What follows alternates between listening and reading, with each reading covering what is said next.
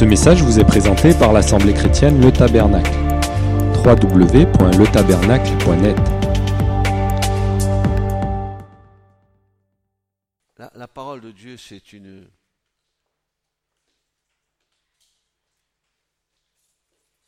C'est une puissance. Elle, a, elle contient en elle la vie.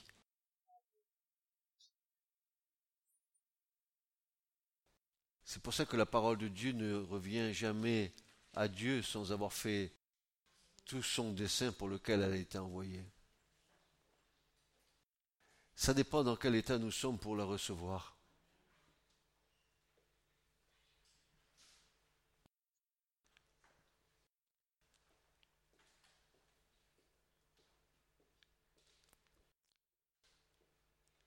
Je commence par une citation du prophète Ésaïe qui dit ceci. Je vais vous donner la référence ensuite. Car ainsi dit le Seigneur.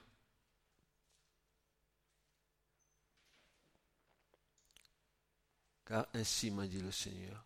Va, place une sentinelle et qu'elle déclare et qu'elle déclare ce qu'elle voit.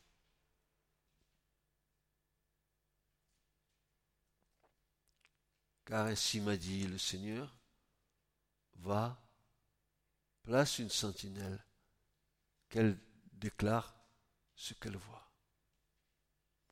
C'est Ésaïe 21 et verset 6. Et moi, je pose cette question ce matin. Sentinelle, que vois-tu venir?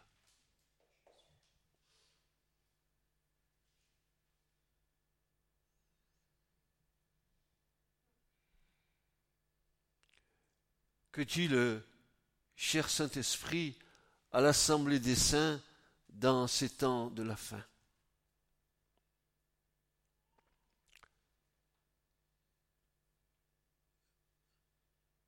Le sens même du mot sentinelle en hébreu nous enseigne. Voici une définition qui résume sa typologie. Une sentinelle, c'est un homme, c'est une femme qui veille étroitement, qui surveille, qui observe, qui guette qui épille, qui considère et qui étudie minutieusement. Ça, c'est une sentinelle. Va, place une sentinelle. Que fait la sentinelle? Elle doit jouer son rôle. Telles sont les qualités que Dieu demande et accorde aux veilleurs de la fin des temps. Frères et sœurs, nous sommes tous veilleurs les uns sur les autres. Nous sommes tous des sentinelles là où nous sommes. Et nous devons avertir. C'est de notre responsabilité. Telles sont donc les qualités que Dieu accorde aux veilleurs de la fin des temps. Et là, très important, regardez, un des mots hébreux pour le mot sentinelle est le mot sophim en hébreu. Sophim veut dire sentinelle, veut dire veilleur. Et chose curieuse, chose très curieuse, ici, en Ésaïe 21.6, le mot de sophim, la première lettre du mot, le tsadé, est bien plus grand que les autres lettres. C'est ce qu'on appelle en hébreu une lettre rabattie. Une, lettre rabattie, c'est dans le mot hébreu, tout d'un coup, vous voyez euh, une, consonne qui est plus grande que les autres, ou plus petite que les autres. Pourquoi? Pourquoi? Que, que, veut dire le texte? Que veut, veut nous enseigner le texte? En mettant la première lettre plus grande que le reste des autres lettres qui composent le mot sentinelle. Qu'est-ce que cela veut dire? Cela est fait pour nous, pour attirer notre attention sur ce mot. Comme cela concerne tous ceux qui disent être dans la foi. Tous ceux qui disent être dans la foi sont des sentinelles avec un grand S devant et un grand V devant. Le mot nous l'enseigne. L'Église du Seigneur a besoin d'hommes et de femmes qui veillent.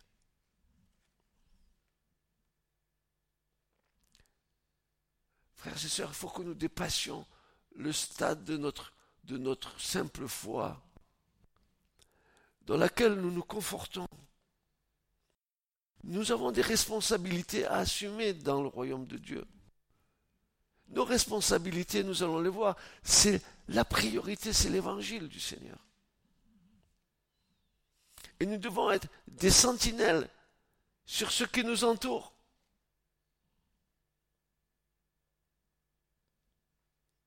Alors nous allons faire une description sommaire de la sentinelle. Ce sont des hommes et des femmes, et c'est prioritaire ce que je suis en train de vous dire. Ce sont des hommes et des femmes sensibles au mouvement du Saint-Esprit.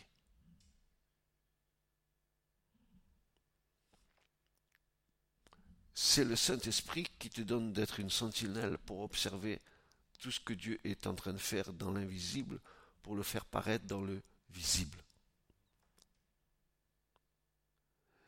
Ce sont des hommes et des femmes scrutant les temps et les moments que le monde vit. Observant avec soin les contractions géopolitiques du monde. Étudiant avec minutie l'accomplissement de la parole prophétique. Sondant et serrant la parole de Dieu sur leur cœur pour recevoir instruction du Seigneur.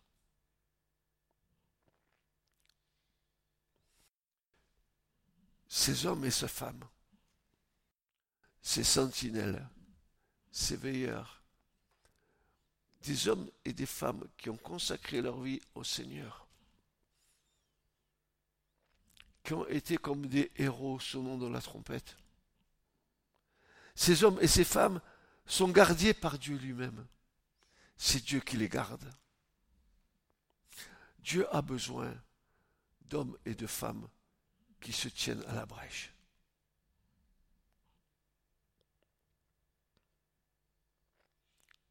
Ce sont ces trompettes qui ne rendent pas un son confus.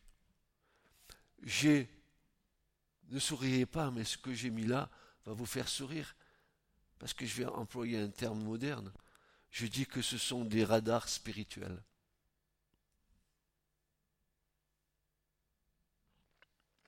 Ils sont en état de veille permanent. On nous a tellement habitués à, vivre notre foi en, en, faisant des réunions dans lesquelles on vient, on se réjouit pendant un moment, puis on ressort on va qu'à nos occupations. Je suis enfant de Dieu 24 heures sur 24. Je ne suis pas seulement enfant de Dieu quand je viens une fois le dimanche à un culte ou une fois dans la semaine à une réunion, je suis enfant de Dieu dès que j'ouvre les yeux le matin, et même pendant que je dors la nuit, constamment, je suis en état d'éveil. Dans ces jours les plus sombres que nous vivons et que nous sommes en train de vivre, Dieu suscite des hommes fidèles, des femmes fidèles, qui s'attache à sa parole et à ses promesses et qui refuse de participer, de se mouler, de se calquer à la mondanité, à l'esprit du monde, de près ou de loin. Cet esprit qui nous environne si facilement.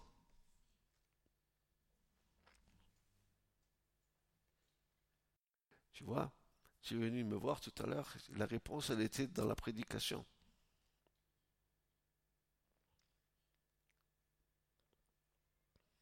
C'est cela que nous montre la portion du livre du prophète Malachi, rappelée dans son chapitre 3 et verset 16, où il est dit, alors, alors ceux qui craignent l'éternel ont parlé l'un à l'autre. Le mot alors est important. En même temps que se manifeste l'apostasie du corps professant, Dieu se réserve un petit résidu dont la piété brille d'un éclat d'autant plus vif que le tableau de l'uniquité grandissante est plus sombre. Il en est de même à la fin de l'histoire de l'Église.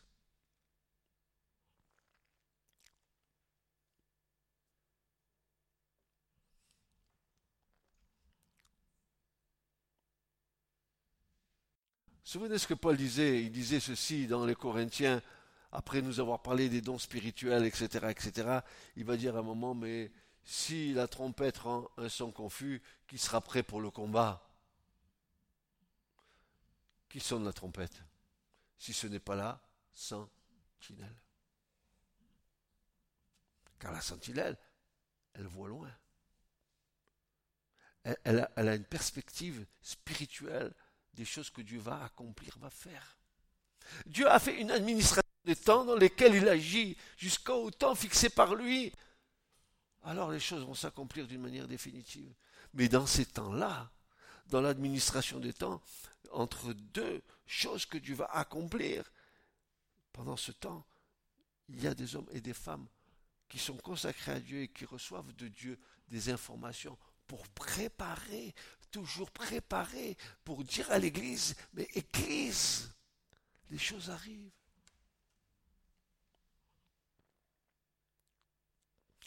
Un exemple nous est donné par l'apôtre Paul concernant l'attitude de sentinelle que son enfant Timothée doit adopter face à l'évangile du Christ il va parler à Timothée. Et vous allez voir qu'est-ce qu'on va sortir de tout ça, frères et sœurs, justement pour que euh, nous comprenions ce à quoi nous a été appelé. Regardez comment Paul va commencer son exhortation qui se veut être comme des impératifs et des commandements qu'il va donner à Timothée. 2 Timothée 4, versets 1 à 8.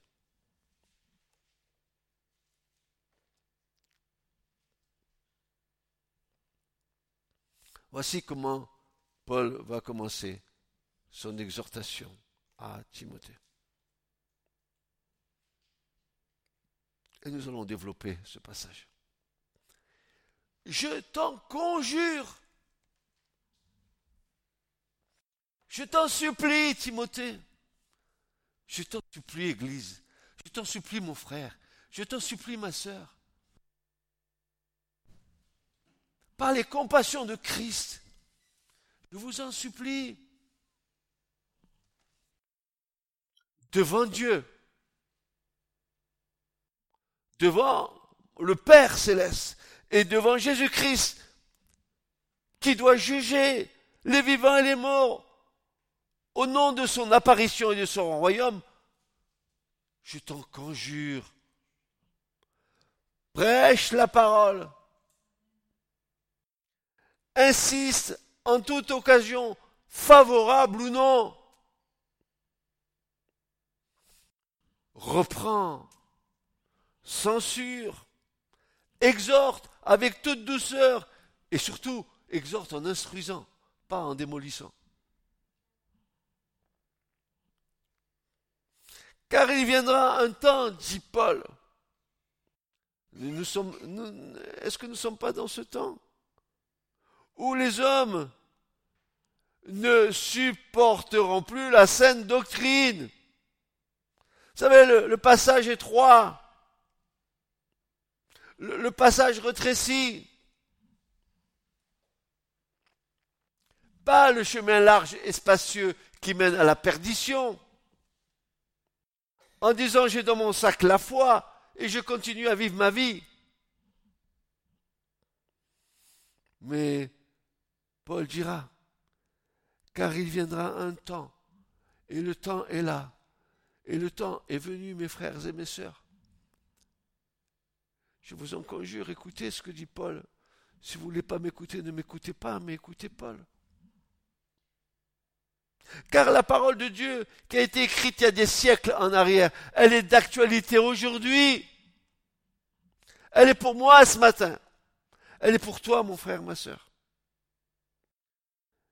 Car il viendra un temps où les hommes, que je parle d'hommes dans la foi, n'est-ce pas, ne supporteront pas la sainte doctrine, mais ayant la démangeaison d'entendre des choses agréables, ils se donneront une foule de docteurs selon leurs propres désirs, détourneront l'oreille de la vérité et en réalité ils se tourneront vers des fables.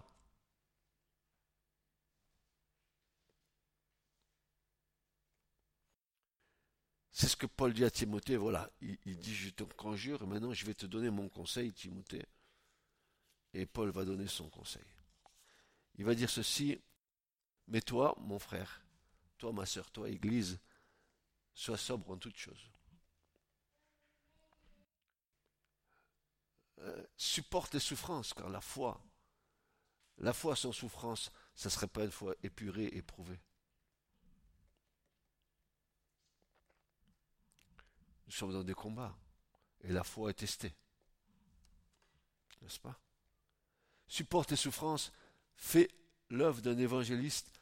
Remplis bien ton ministère. Car pour moi, je sers déjà de libation. Et le moment de mon départ approche, dira Paul, j'ai combattu le bon combat, j'ai achevé la course, j'ai gardé la foi.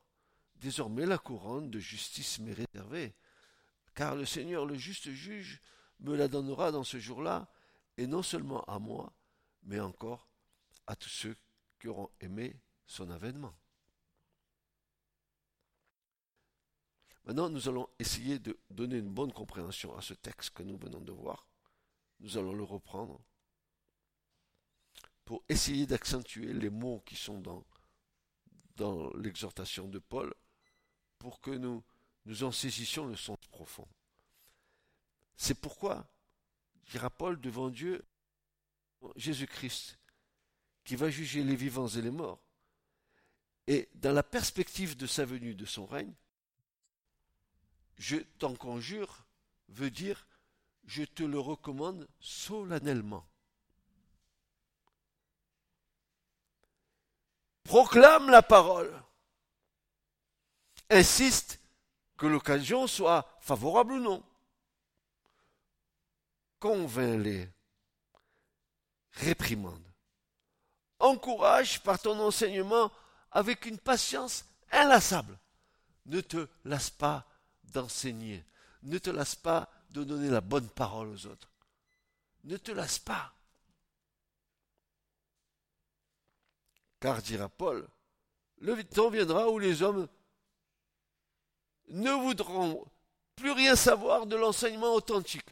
Aujourd'hui, nos oreilles veulent le meilleur de l'évangile et non pas le passage étroit de l'évangile. On veut être béni de Dieu, on veut être dans l'opulence, on veut être dans le bien-être, on veut être tout, sauf que ce n'est pas le fondement de l'évangile. Ça, c'est que le résultat de ta marche avec le Seigneur qui fera que la bénédiction tombe sur toi. Mais la foi, c'est pas une sinécure, la foi. La foi, c'est quelque chose de, de sérieux, d'engageant. La foi, c'est quelque chose qui va te faire passer par, par peut-être comme Daniel à la fournaise, qui va éprouver ta foi. Ta foi bien plus précieuse que l'or périssable, dira Pierre. L'épreuve de ta foi. Car le temps viendra où les hommes ne voudront plus rien savoir de l'enseignement authentique, le vrai enseignement. L'enseignement qui te parle de la justice de Dieu, l'enseignement qui te parle de l'amour de Dieu. qui sont extrêmement liés. L'enseignement qui te dit la manière dont tu dois craindre Dieu. Les, les règles que Dieu a fixées pour que nous puissions nous présenter devant lui le, chemin étroit qui a, été inauguré par le sang de Jésus, dans lequel nous devons marcher. La foi, c'est pas olé olé. C'est pas je fais des cabrioles.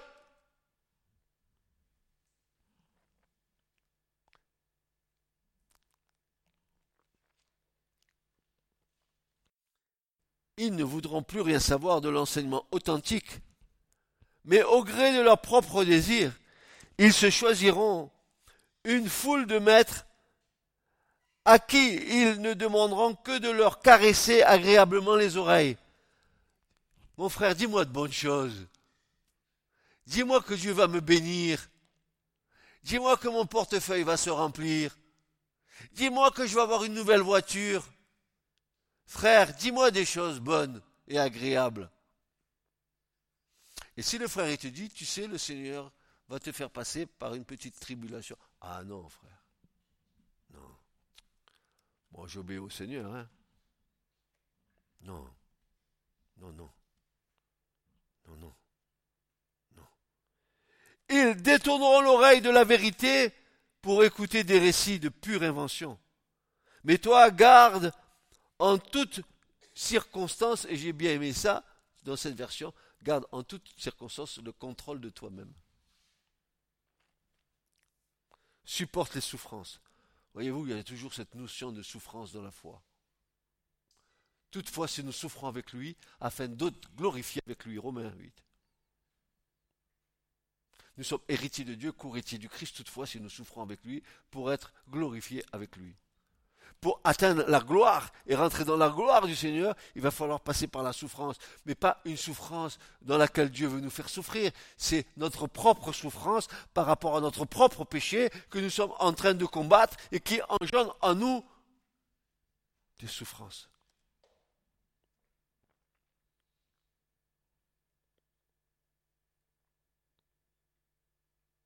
Voici donc les précieux conseils que Paul à la fin de sa vie transmettait à Timothée, son enfant dans la foi, c'est un modèle pour nous, car nous sommes tous concernés par ce qui suit. Paul commence son exhortation au moyen d'un verbe très fort, comme s'il voulait insister très fermement sur ce, ce qui allait suivre. Je t'en adjure ou je t'en conjure et je veux développer ce mot avec vous pour que vous compreniez que les mots de Paul n'étaient pas anodins, n'est-ce pas? Quand Paul écrivait inspiré par le Saint-Esprit, qui nous mettait ces mots-là, il y avait un sens derrière dans lequel nous devons trouver la racine de ces choses-là. Je t'en adjure ou je t'en conjure, que veut dire réellement ce verbe? Ben, Sa signification veut dire je t'implore, je te supplie, je souhaite vivement Timothée, je désire, je t'exhorte. Voilà ce que dit le, verbe, mais plus encore. Euh, le verbe en grec, il a une signification beaucoup plus grande que, que les mots que nous disons là. Euh, le verbe grec dia, amai, dans lequel il y a deux mots ensemble. Il y a le, la préposition dia qui veut dire à travers et marturo amai qui vient de marturo qui veut dire le témoignage. Il lui dit ceci, je te supplie à, à, à travers ton témoignage qui peut aller jusqu'au martyr, puisque dans le mot, là, dans le verbe là, il y a la racine du mot martyr annoncer l'évangile peut amener au martyr, à la mort. Demandez aux missionnaires qui sont allés dans le monde tous les risques qu'ils ont courus et Dieu les a gardés. Mais il y en a qui sont morts. Demandez à ceux qui étaient dans les cirques romains, bouffés par les lions, crucifiés comme le Christ sur des croix. Demandez-leur s'ils n'ont pas passé par le martyr.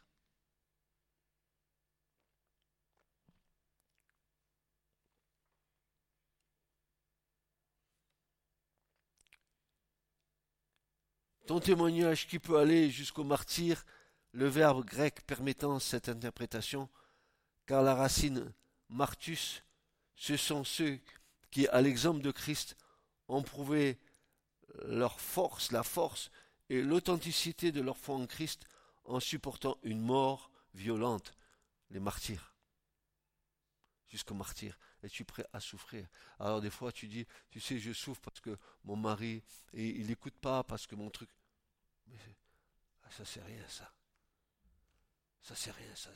C'est, peut-être ta chair qui, qui pleurniche sur elle-même encore. Ça c'est rien. On t'a pas demandé de renier la foi avec un pistolet sur la tempe. Hein ça s'est passé ça.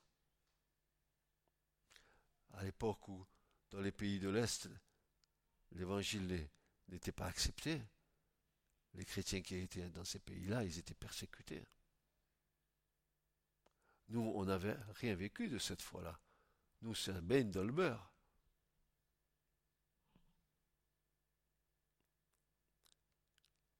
C'est-à-dire, ce que tu as vu, ce que tu as entendu, et ce que tu as expérimenté devant Dieu et devant Jésus-Christ, ce que toi, enfant de Dieu, tu as vécu, tu as vu et entendu, et que tu dois communiquer à ton prochain comme un témoin de Christ, un vrai témoin du Christ, un vrai témoin de Christ.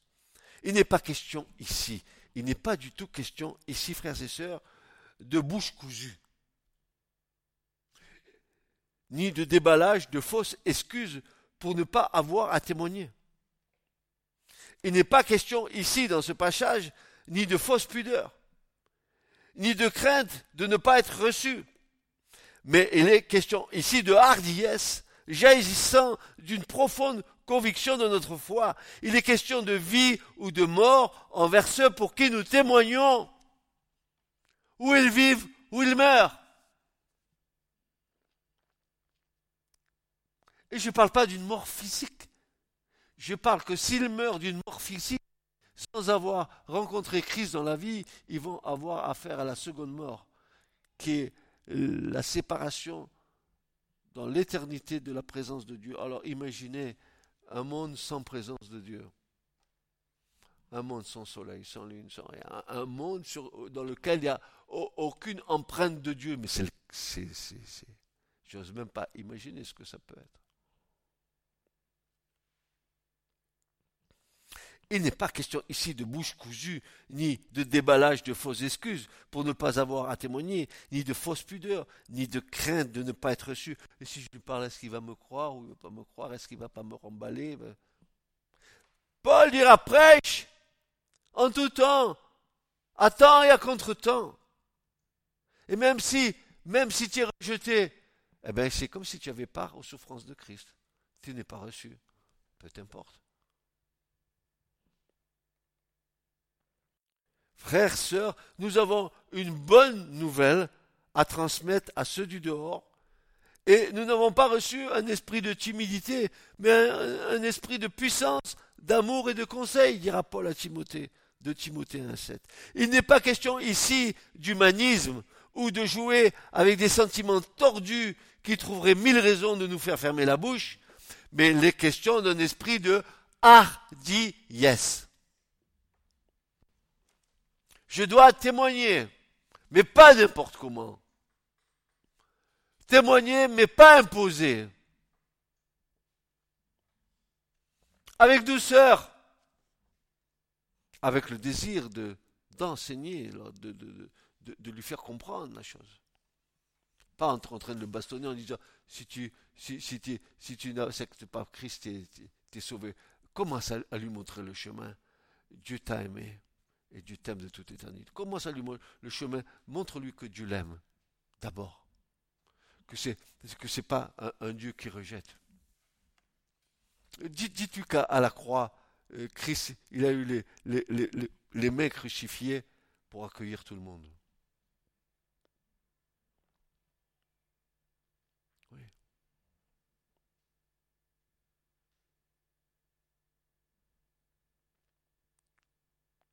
Et j'aime bien parce que parfois, il y a des choses qui viennent tellement s'entrecroiser. Je vous dirai toujours, et je vous dirai toujours, et je vous le redirai jusqu'à la fin. Dieu a tant aimé le monde, c'est vrai. Mais à quel endroit nous a-t-il tant aimés Dites-moi à quel endroit Dans la plus profonde des souffrances, c'est là qu'il nous a le plus aimés. Chaque clou dans ses mains et dans ses pieds, chaque coup de lance, de fouet, d'épine dans son front, ont décuplé son amour envers nous. J'ai l'habitude de dire que la plus grande manifestation de l'amour de Dieu que Dieu a donné à l'humanité, c'est Golgotha. C'est à la croix. Qu'est-ce qui s'est passé dans le cœur du Père quand son Fils a été crucifié? Lui qui est dans son sens même amour. L'amour a été crucifié.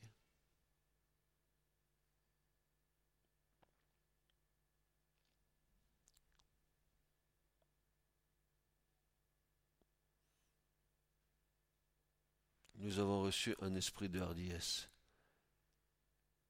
Halte à un salut égoïste qui s'arrête au niveau de nos petites personnes douillettement enveloppées dans une certitude personnelle et qui se désintéresse de son prochain.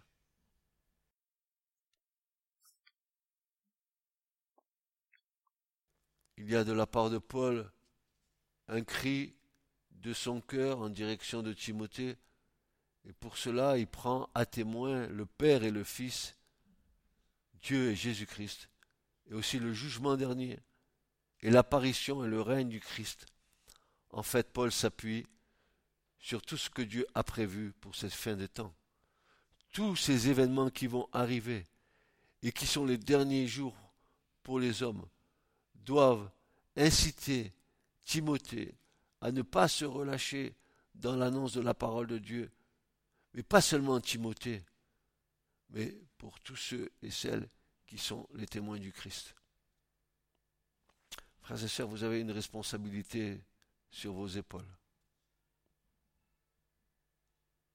Dieu vous a choisi pour être les héros de l'évangile de la foi. Vous ne devez pas vous taire. Votre, votre salut personnel n'est pas une fin en soi. Il doit déboucher sur ton prochain. C'est ce que l'apôtre Jean va déclarer dans sa première lettre quand il nous dit ce, qui était dès le commencement. Et comme j'aime cette lettre, ce que nous avons vu, entendu, vu de nos yeux, entendu, ce que nous avons contemplé et que nous avons touché concernant la parole de vie, c'est-à-dire Christ. Car la vie a été manifestée et nous l'avons vue et nous lui rendons témoignage et nous vous annonçons la vie éternelle qui est auprès du Père et qui nous a été manifestée. Ce que nous avons vu, dit Jean, et ce que nous avons entendu, nous vous l'annonçons, à vous aussi, afin que vous soyez en communion avec nous.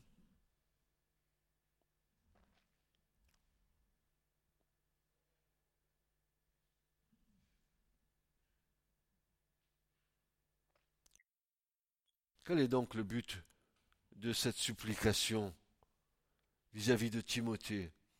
Et à quoi Paul l'invite-t-il? Nous allons remarquer immédiatement la forme des verbes employés, ce sont tous des impératifs.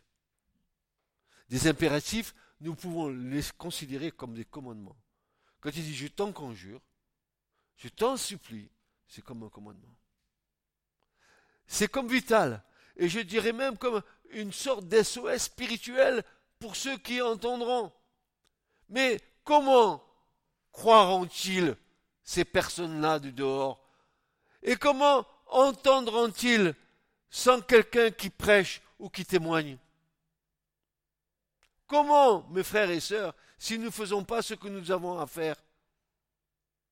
Si nous nous contentons d'avoir reçu pour nous uniquement le salut? Mais si nous avons reçu une bonne nouvelle, nous voulons la communiquer aux autres.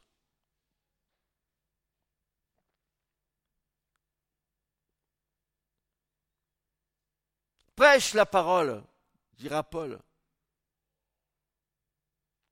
Et Paul pourra dire un peu plus tard dans les Corinthiens, en Corinthiens 9 et verset 16, il dira ceci, si j'annonce l'évangile, ce n'est pas pour moi un sujet de gloire, car la nécessité m'en est imposée, et malheur à moi, dira Paul, si je n'annonce pas l'évangile. Malheur à moi si je n'annonce pas l'évangile. Pourquoi il dit ça, Paul? Il parcourt trois voyages missionnaires sur la terre habitée d'alors. Comment se fait-il qu'il nous dise ça? Malheur à moi si je n'annonce pas l'évangile. Malheur à moi si je ne témoigne, pas de ma foi. malheur à moi si je n'annonce pas Christ mort et ressuscité. Si je n'annonce pas l'amour de Dieu. Le retour du Seigneur. Malheur à moi si les gens n'entendent pas ça. Si vous n'êtes pas reçu dans les choses que vous avez témoignées, peu vous importe. Le Seigneur, il saura en faire son affaire après. Au moment où les âmes passeront devant lui, il saura quoi leur dire. Sortir le moment ou le temps, l'année ou le siècle, le jour et le mois, l'heure, où des personnes sont venues te témoigner que, que, Christ est le Fils de Dieu, qu'il est mort et ressuscité, que tu l'auras rejeté. Dieu, il, prendra ça comme témoignage. Tu vois, je t'ai appelé, peut-être une fois, peut-être deux fois, peut-être trois fois, et l'homme n'y prend pas garde. Comme Dieu parle une fois, il parle deux fois, il parle trois fois, comme dans le livre de Job, et l'homme n'y prend pas garde.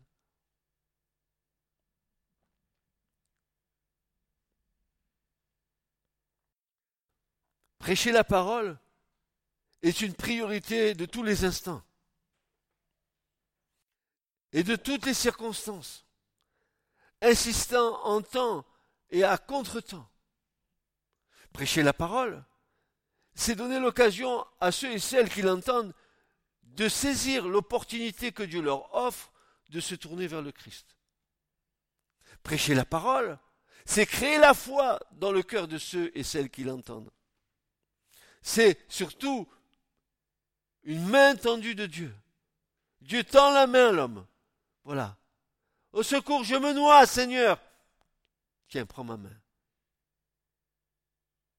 Prends ma main. Prêcher la parole, c'est avertir le prochain du jugement de Dieu sur ce monde. Prêcher la parole, c'est aussi annoncer une bonne nouvelle. Nous, nous devons avoir de l'audace et non de la crainte, car le message que nous transportons dans des vases de terre et le message qui vient du ciel. Celui qui vient directement du royaume de Dieu. Et c'est une bonne nouvelle.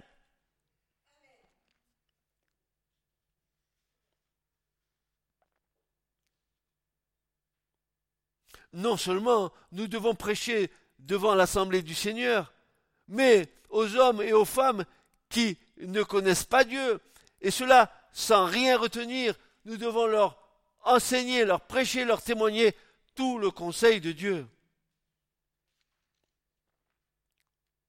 Ce qui nécessite de notre part de ne rien escamoter ou de ne rien cacher des conséquences de non-recevoir.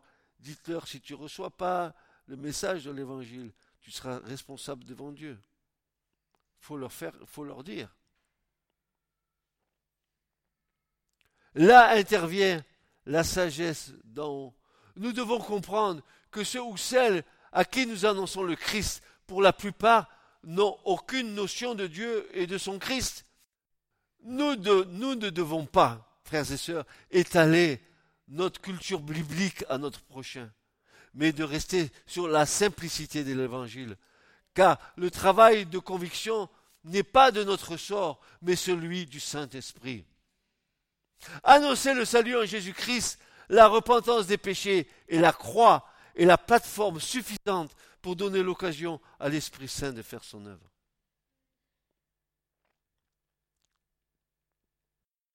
Pourquoi nous devons rester simples quant à l'annonce de l'Évangile? Parce que l'homme naturel ne reçoit pas les choses de l'Esprit, car elles sont une folie pour lui. Il ne peut les connaître parce que c'est par l'Esprit qu'on en juge. Donc quand on nous annonçons l'Évangile, restons dans la simplicité de l'Évangile. Ne commençons pas à sortir le chapelet des versets bibliques pour taper sur la tête à l'autre avec les versets.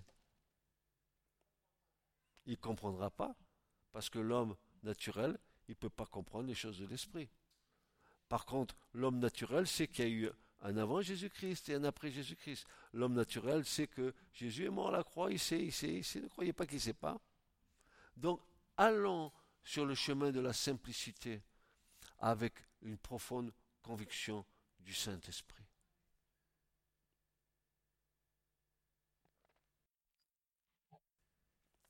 Restons donc cinq comme des colombes. Le psaume 40 et verset 9 dit ceci J'ai annoncé la justice dans la grande congrégation, mais je n'ai point retenu mes lèvres éternelles, tu le sais. Je n'ai point retenu mes lèvres. Je n'ai point retenu mes lèvres, je n'ai point retenu de témoigner de ta grâce et de ta grande miséricorde, Seigneur. Paul va dire pareil. L'apôtre Paul, c'est un sacré bonhomme. L'apôtre Paul, il va dire à l'église, il va dire,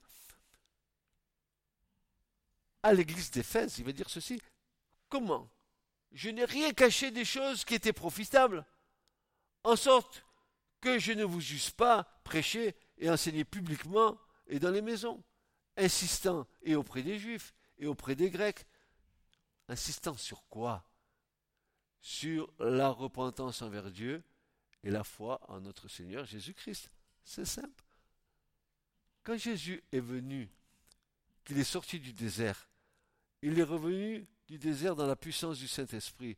L'Écriture nous dit qu'il arriva en Galilée et qu'il commença à prêcher le royaume en disant Repentez-vous, confessez vos péchés.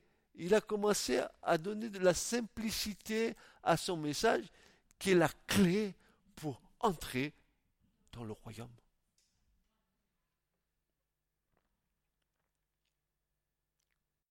C'est pas. Alors là, je, vais y venir. Hein. Je vais y venir. C'est pas en étalant ta connaissance à l'autre que tu vas le convertir. Hein. Je te le dis tout de suite. Je te, euh, euh, tu, vas voir. Là, ça arrive. Et, quand, j'ai fait ce message, il y a déjà un moment que je suis en train de le, ruminer. Quand je, suis tombé sur ce passage, j'ai dit maintenant, il faut que ce passage, l'explicite, qu'on le comprenne. Nous devons prêcher la vérité sans compromis, sans altération de la parole, sans la frelater et sans la tordre à notre profit. Vous avez bien compris, je redis ce que j'ai lu. Nous devons prêcher la vérité sans compromis, sans altération, sans amenuisant la parole, sans la frelater, sans la tordre à notre profit. Et Pierre dira, dans 2 Pierre 3, versets 15 à 16, il va dire ceci. Comprenez bien que la patience du Seigneur est le salut des hommes. Paul, notre frère bien-aimé, vous l'a aussi écrit avec la sagesse que Dieu lui a donnée. Il l'a fait comme dans toutes ses lettres, où il aborde ces sujets.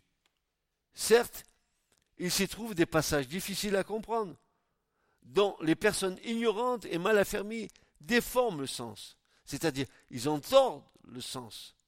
Ils, emploient un langage dans un faux sens. Ils pervertissent les paroles que Paul a dites, comme elles le font aussi pour leur propre ruine des autres textes de l'Écriture, dira Pierre. Et maintenant, j'en viens à ce passage. 1 Timothée 6, versets 3 à 6.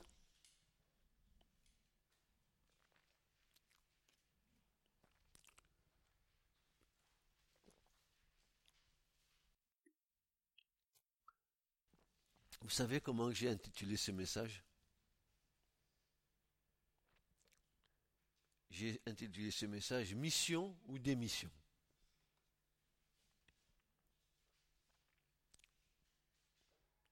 Mission ou démission. Alors voilà ce que notre frère Paul dit à Timothée. Si quelqu'un enseigne autrement et ne se range pas à de saines paroles, savoir à celle de notre Seigneur Jésus-Christ et à la doctrine qui est selon la piété, voici ce que Paul dit. Ce personnage, cette personne, est enflé d'orgueil, ne sachant rien et croyant tout connaître. Mais cette personne, elle a la maladie des questions et des disputes de mots, d'où naissent l'envie, les querelles, les paroles injurieuses, les mauvais soupçons, les vaines disputes d'hommes corrompus dans leur entendement et privés de la vérité, qui estiment que la piété est une source de gain. Or, la piété avec le contentement est d'un grand gain. Permettez-moi de m'arrêter sur plusieurs passages de, ces versets. Qu'est-ce qu'est la doctrine qui est selon la piété?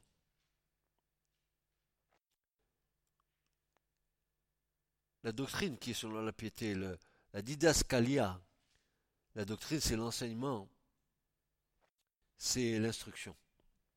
Mais selon la piété, c'est quoi?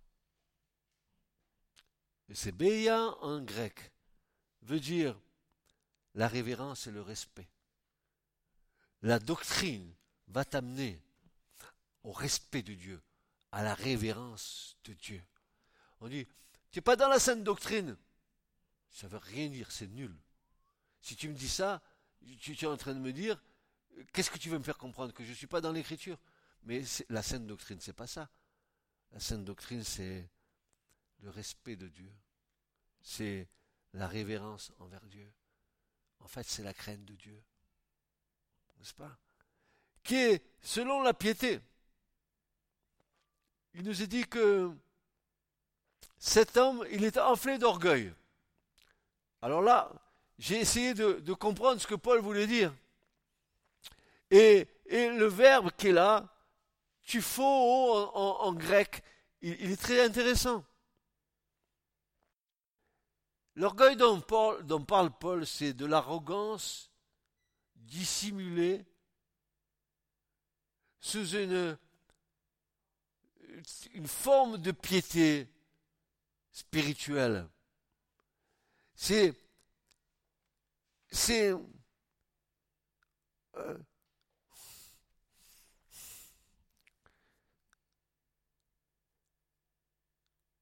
il est d'abord il est enflé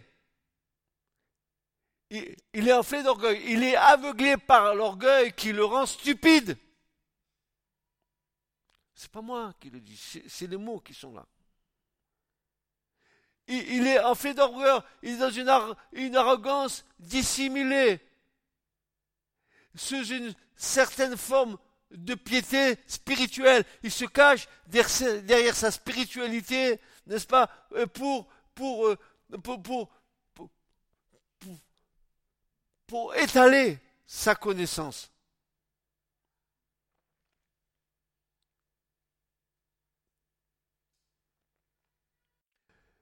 Pour moi, ce personnage, il est comme un airain qui résonne.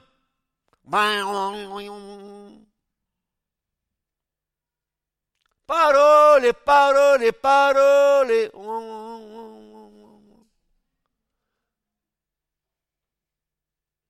te mets sur la montagne et tu oh,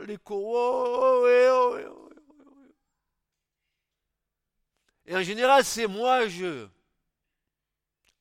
Pas toi tu, moi je.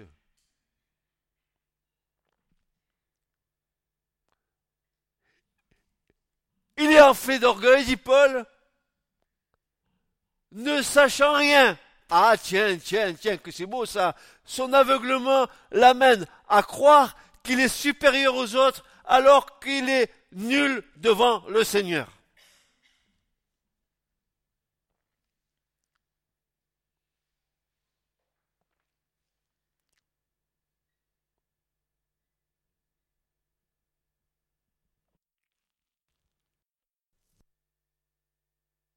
Ne sachant rien.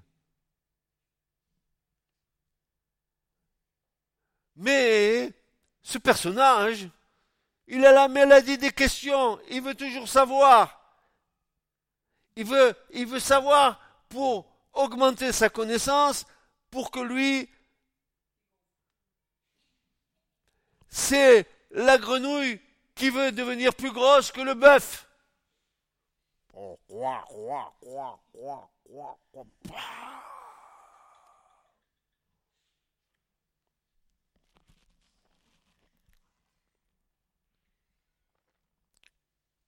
ne sachant rien, mais ayant la maladie des questions et des disputes de mots. J'en ai tellement vu depuis tant d'années. J'en ai vu des vertes et des pas mûres, et des mûres et des pas vertes. J'en ai vu. Et je sais très bien que celui qui part comme un lapin dans la course de la foi, il s'arrêtera. Hein. Celui qui part, il aura un arrêt de bourricot. Qui part comme un cheval de course, il aura un arrêt de bourricot. Parce que le lapin, il est beau, il est rapide, il va à 90 km heure. Il dit au toi la tortue, avant que tu me rattrapes, moi je suis un bon lapin spirituel. Je mange des carottes dans le jardin du Seigneur. Et puis de toute façon, je vais, te devancer. Et puis prendre de l'avance. Il prend de l'avance et la pauvre tortue, elle, qui chaque jour, jour après jour, consciencieusement, elle, fait sa petite provision avec le Seigneur. Et puis qui avance, qui avance. Et le lapin, lui, qui se roule dans le gazon et qui fait des gambades et qui, et, voilà, qui pavane et qui dit aux petites tortues, même, même, même si je fais la sieste, je suis sûr de te rattraper.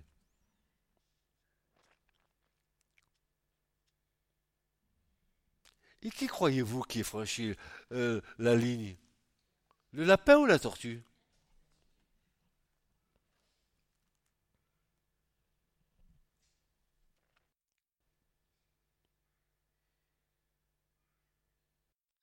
Ne sachant rien.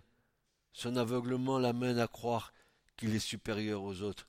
Mais ayant la maladie des questions et des disputes de mots, d'où naissent l'envie et les querelles, les paroles injurieuses. Vous savez, frères et sœurs, j'ai toujours essayé, j'ai toujours essayé de, dans ce que je recevais du Seigneur, de vous le transmettre avec beaucoup d'humilité et non pas avec un air de supériorité.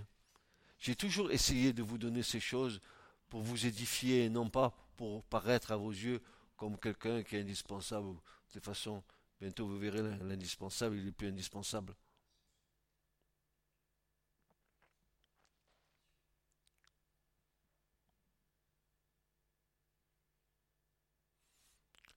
Les, les vaines disputes d'hommes corrompus dans leur entendement Changer pour le pire, corrompre. Changer pour le pire dans leur entendement.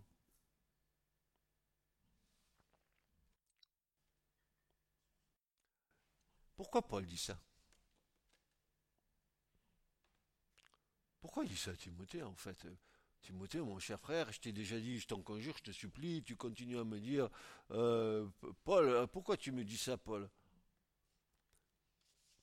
Parce qu'il va dire euh, à Timothée à un moment donné, il va dire si quelqu'un il enseigne une autre doctrine que je vous ai enseignée, hein, qui soit anathème, si un ange vient vous euh, enseigner un autre évangile que je vous ai enseigné, un ange ou un homme, qu'il soit anathème, Paul disait ça aux Galates.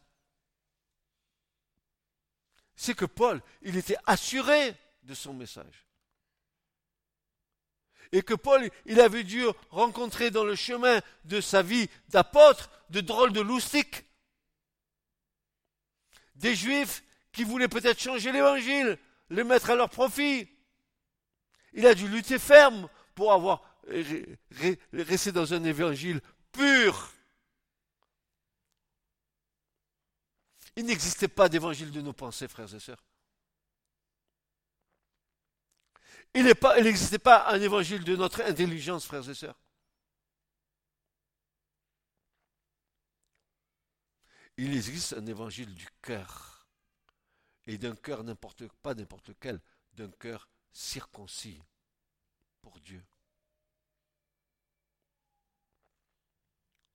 Voyez-vous, euh, je savais que le message serait long, mais vous le supportez. Vous pouvez encore en prendre une petite dose. Bon, alors on va aller jusqu'à la fin. Je ne veux pas. Oui, bien sûr qu'on va aller jusqu'à la fin.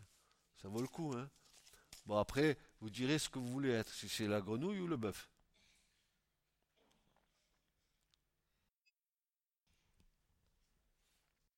Le grand danger est d'isoler le sens d'un verset par rapport au sens général de l'écriture. Vous vous rappelez, c'était quoi ça? La première règle de l'interprétation de la parole prophétique. La parole de Dieu n'a pas besoin d'interprétation particulière, elle s'interprète elle-même. Souvenez-vous de ça. C'est pour ça que quand on vient vous blablablater, commencez d'abord à appuyer votre foi sur la parole que vous connaissez, non pas sur ce qu'on vous dit, à condition que ce qu'on vous dit soit en harmonie avec la parole, alors oui, je t'écoute, je t'entends. Si je t'écoute et je t'entends et que ce que tu es en train de me dire n'est pas en harmonie avec la parole, que c'est le fruit de ton raisonnement, je t'arrête. Je te dis non. La parole ne dit pas ça. Toi, tu dis ça. Mais moi, je te dis que la parole ne dit pas ça. C'est pour ça que des fois, il y a des confrontations spirituelles. Mais elles sont bonnes. C'est pour cela que euh, dans la fin des temps où nous vivons, nous voyons déferler une foule d'enseignements et d'enseignants qui, lorsqu'ils sont passés à la lumière de la parole, sont ni plus ni moins des enseignements qui excitent la chair et les désirs de la chair plutôt que le contentement de l'esprit. Et eh bien souvent, ce sont des enseignements de démons. Paul le dit. C'est pas moi qui le dis. Il va dire encore à Timothée dans les tels temps il y aura des enseignements de démons qui préconiseront de ne pas se marier, de ne pas faire ci, de ne pas faire. Il va le dire. Et dans l'Église, il y a une infestation de ces enseignements démoniaques qui ont fait au grand, à la grande hôte de notre Église du Seigneur, qui en est la tête bénie, que nous avons admis, oh, que le jugement de Dieu ne tombe pas sur nous. Nous avons admis dans les églises du Seigneur et le mariage homosexuel, et le concubinage, et tout ce que vous voudrez, qui est contraire à la parole de Dieu, qui est contraire à la sainte doctrine, qui est contraire à, l'œuvre de Jésus à la croix, parce qu'il a fait naître l'Église de son côté percé. C'est contraire à tout cela.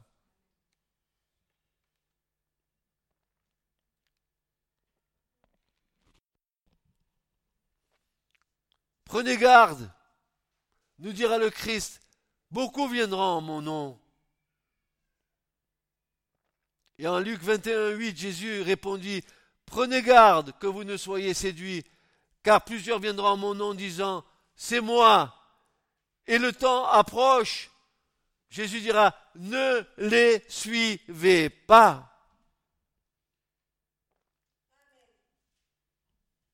Ne les suivez pas. Et souvent je dis, il y a des chrétiens qui ont l'aspect d'être des chrétiens. C'est comme je dis tout le temps, et vous vous marrez chaque fois que je dis ça, c'est comme du Canada Dry. Ça a la couleur du Canada Dry. Et si j'ouvre la bouteille, mais tu bois le Canada Dry, et c'est pas du Canada Dry que tu t'es fait avoir. Qu'est-ce qui fait qu'il y ait une erreur? C'est qu'il y ait 1% d'erreur dans 99% de vérité.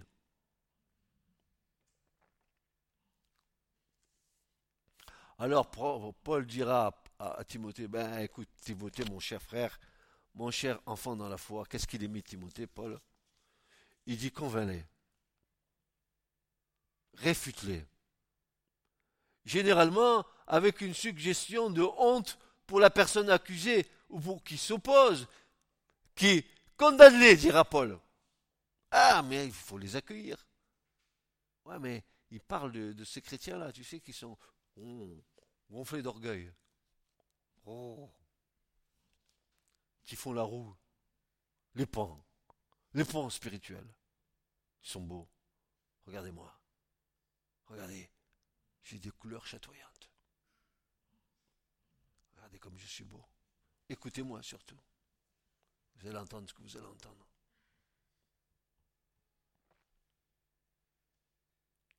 Frères, sœurs, nous ne pouvons pas convaincre les autres si nous-mêmes nous ne sommes pas convaincus. Il est nécessaire que cette parole abonde richement dans nos cœurs pour que le Saint-Esprit puisse nous aider à convaincre. Être rempli du Saint-Esprit est la condition sine qua non pour être équipé, pour être un témoin du Christ. Nous n'avons pas reçu un esprit de timidité. Alors, bien sûr, le mot encore, vous voyez qu'il est, bien traduit, timidité, mais en réalité, le mot timidité, vous savez ce qu'il veut dire là? Vous n'avez pas reçu un esprit de lâcheté, un esprit de frayeur, ou un esprit de poltronnerie. Poltron. Tu mets la queue entre tes jambes et tu te casses.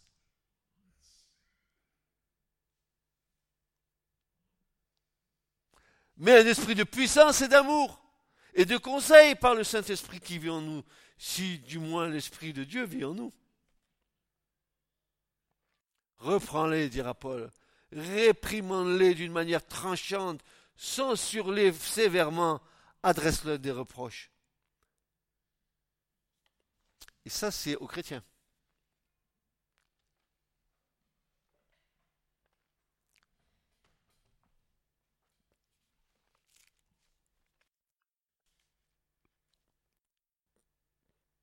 Il n'y a pas pire que l'orgueil spirituel. C'est...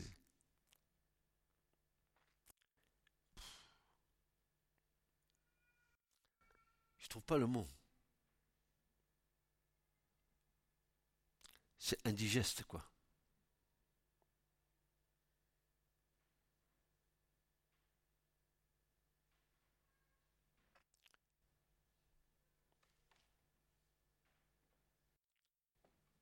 Enseigne-les, instruis-les, encourage-les, console-les et exhorte-les.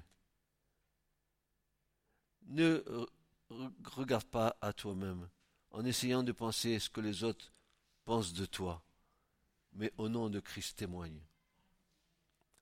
Toutes ces choses que je te commande, dit Paul, fais-le avec patience, avec endurance, avec constance, avec persévérance. Car les temps, dira Paul, viendra où les hommes ne voudront plus rien savoir de l'enseignement authentique. Au gré de leurs désirs, ils choisiront une foule de docteurs à qui ils ne demanderont que de leur caresser agréablement les oreilles. Tiens, s'il te plaît, pasteur, donne-moi une petite prophétie. Te plaît, pasteur, dis-moi que je vais épouser une femme avec une riche dot. Ah, moi, je l'ai vu en Afrique, ça. Ouais. Ça, j'ai vu ça. Est-ce que je vais prospérer dans mes affaires? Ils détonneront l'oreille de la vérité pour écouter des récits de pure invention, mais garde-toi en toutes circonstances garde le contrôle de toi-même. Ainsi, ayant marché dans la vérité, ne faisant aucun compromis pour attirer le regard de ceux qui sont dans la chair et qui préfèrent que l'on ne prêche pas les sujets de l'écriture qui les dérangent de trop, nous aurons la conscience tranquille devant Dieu d'avoir apporté sa parole avec dignité, amour et probité et honnêteté, ne pactisant nullement pour plaire aux hommes, mais comme désirant plaire à Dieu. Il nous faut mieux obéir à Dieu qu'aux hommes. Acte 5, 29. L'urgence de ce message est adressée à tous ceux et toutes celles qui invoquent le Seigneur en esprit et en vérité. Et ce matin, je dis et je vous redis,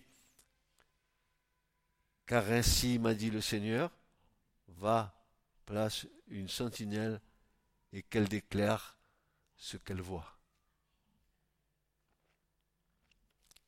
Sophim, vous êtes des sentinelles, frères et sœurs, des veilleurs. Il y a beaucoup de gens autour de vous qui demandent qu'une seule chose, peut-être que de recevoir l'évangile. Si vous êtes rejeté, c'est pas grave. Ils l'ont fait avec le Seigneur. Ils vous ont jeté à la croix, non, pas encore. Mais lui, oui. Vous ont crucifié, mais non. Alors c'est peut-être ta chair qui en prend un coup. J'ai pas été assez convaincant. Ben, c'est pas toi qui convainc, c'est le Saint-Esprit. C'est bien ça. Nul ne vient à moi, dit Jésus, si le Père ne l'attire, et moi. Je le ressusciterai au dernier jour. Amen. Que Dieu vous bénisse, frères et sœurs, qu'il vous garde, qu'il vous console et que vous puissiez être des veilleurs, des sentinelles pour vos amis, pour tous ceux que vous connaissez. Ne vous contentez pas d'une foi, une, foi routinière, une foi dans laquelle je, je, suis bien, je chante, il y a une belle louange, j'entends un bon message. Quelle belle mayonnaise, c'est bien, c'est très très bien. Mais après, ça débouche sur quoi? Amen? Que Dieu vous bénisse, mes bien-aimés. Ce message vous a été présenté par l'Assemblée chrétienne Le Tabernacle. www.letabernacle.net